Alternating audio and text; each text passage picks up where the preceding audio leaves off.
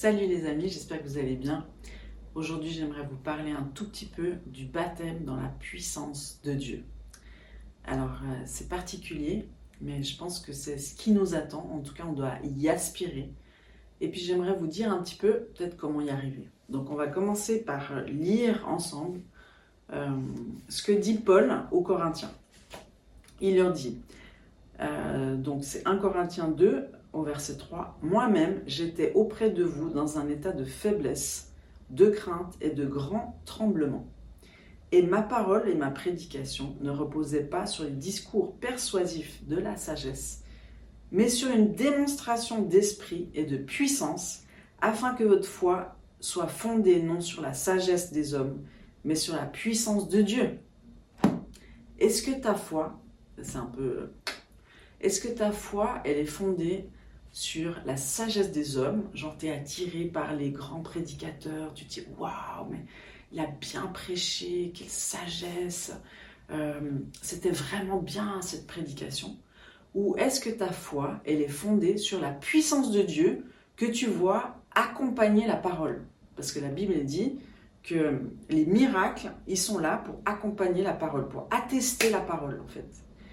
Euh, donc si la parole n'est pas accompagnée de la puissance de Dieu pour guérir les malades, chasser les démons, pour parler des nouvelles langues, euh, pour amener les gens au salut, eh bien, il y a un problème. Et aujourd'hui, dans l'Église, il y a un problème. On est dans une phase, si je peux dire ça comme ça, où Dieu il est en train de, de révéler son Église. Donc c'est soit on est dans une Église un peu tiède, on va dire, aujourd'hui, c'est soit on s'enflamme euh, par le Saint-Esprit pour révéler cette Église que Dieu vient rechercher, qui est sans tache ni ride et pure. Là, on n'en est pas encore là. C'est pour ça que Jésus n'est pas encore revenu. D'abord, avant qu'il revienne, il y a la manifestation de son Église, sans tache ni ride, qui doit être faite, qui doit être comme révélée au monde. Et euh, donc Dieu, il appelle maintenant, il appelle ses enfants, ceux que lui connaît et ceux qui le connaissent. Mais c'est important de savoir qu'on est connu de Dieu, ça c'est le plus important. Parce que c'est ce que Jésus dit à, ceux qui avaient prophétisé, guéri les malades et tout ça. Euh, il leur dit, je ne vous connais pas, retirez-vous de moi. Pourtant, ils avaient chassé des démons, guéri des malades, prophétisé en son nom. Ça, c'est un verset aussi un peu spécial. Mais ça veut dire quoi? La morale de l'histoire, c'est qu'il vaut mieux être connu de Dieu. Et pour être connu de Dieu, il faut passer du temps avec lui, dans l'intimité, il faut être son ami. Et puis ses amis, dans l'évangile de Jean, c'est ceux qui obéissent à ses commandements. C'est ceux qui lui obéissent, ses amis. C'est pas ceux qui vont à l'église, pas ceux qui écoutent des prédications en ligne. Ses amis, c'est ceux qui passent du temps dans l'intimité avec lui, et c'est ceux qui lui obéissent. C'est ceux qui peut utiliser au quotidien. Il dit va ici, va à gauche, va à droite, dis ça à telle personne, dis ça à telle personne. C'est ça donner sa vie en fait. Et celui qui donne sa vie, il va la récupérer. Celui qui la garde et qui continue à faire ce qu'il veut, il va la perdre. Ça, c'est la parole de Dieu qui nous dit.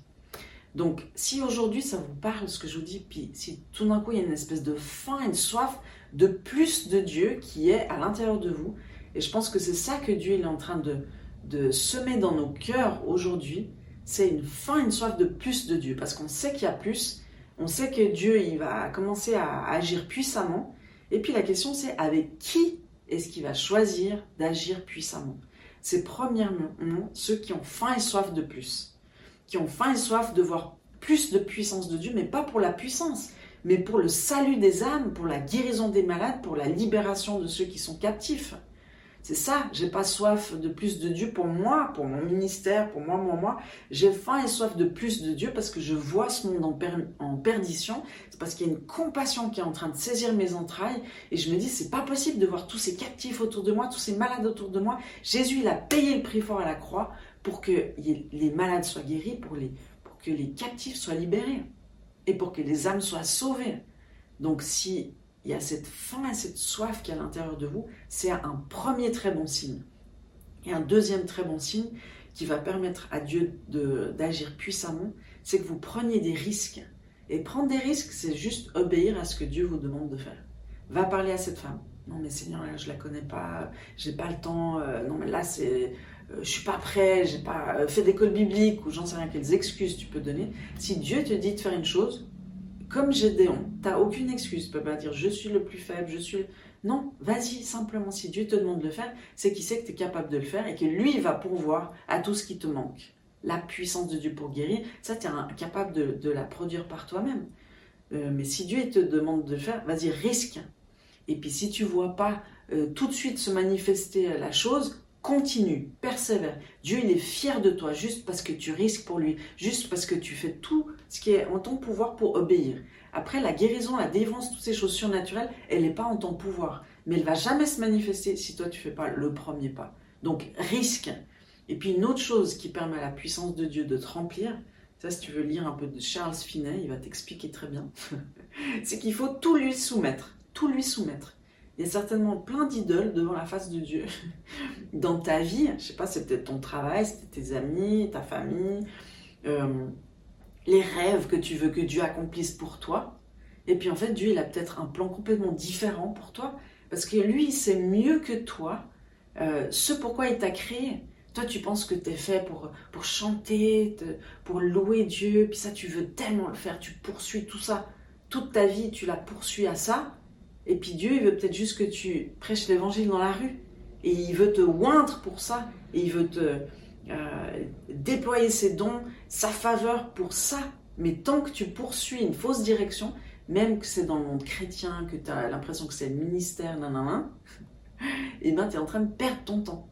Donc, réaligne-toi devant Dieu et dis Seigneur, qu'est-ce que tu veux que je fasse pour toi? Et c'est quand tu seras dans l'obéissance, quand tu seras en train de faire la volonté de Dieu pour ta vie, que tu vas être le plus satisfait au monde. C'est en marchant dans ces œuvres préparées d'avance qu'on obtient la plus grande satisfaction au monde. Parce qu'au final, on vit, on poursuit des choses pour être satisfait, pour être comblé, pour être heureux. C'est ça l'objectif de nos vies. Même ceux qui sont riches et qui poursuivent ça, qui poursuivent ça, c'est parce qu'ils ont l'impression qu'ils seront plus heureux. Mais la seule chose qui peut te combler, c'est Dieu.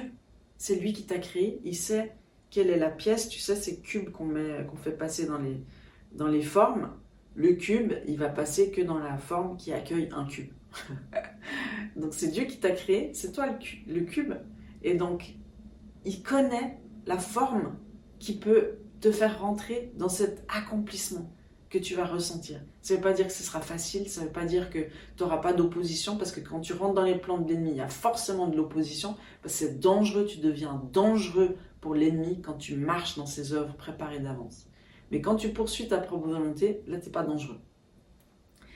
Donc, je prie que tu aies faim et soif de plus de Dieu pour que tu puisses recevoir cette puissance du Saint-Esprit qui te permet d'opérer ce que Dieu nous appelle à opérer.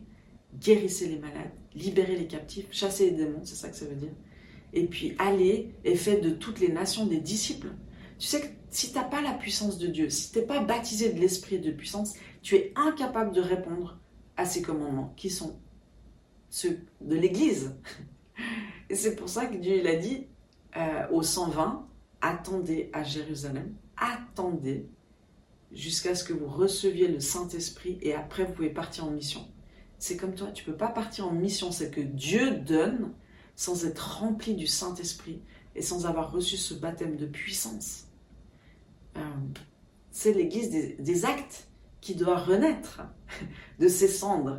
Donc si tu veux faire partie de ce mouvement, eh ben aspire que ta faim et ta soif grandissent, que tu aies le courage de prendre des risques comme Josué. Dieu lui dit sois fort et courageux, c'est ça prendre des risques. Allez, sois fort et courageux. Prends des risques pour Dieu, parce que c'est là qu'il va se manifester.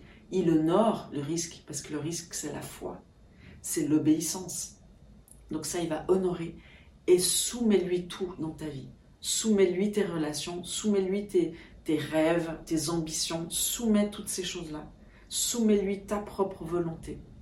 Et plus tu te soumets à lui, et plus il va pouvoir t'utiliser, te remplir de cette puissance extraordinaire. Donc si tu veux ça, tu peux dire derrière euh, ton écran, Amen, je veux ça. Et moi, je te bénis dans cette nouvelle dimension de puissance à laquelle Dieu t'appelle. Et euh, je prie pour que tu puisses voir des miracles, des signes, des prodiges extraordinaires et que tu puisses te sentir vivante parce que tu es en train de faire ce que Dieu te demande de faire et tu es en train de bénir tous ceux qui t'entourent. Amen. Sois béni. À tout bientôt. Ciao.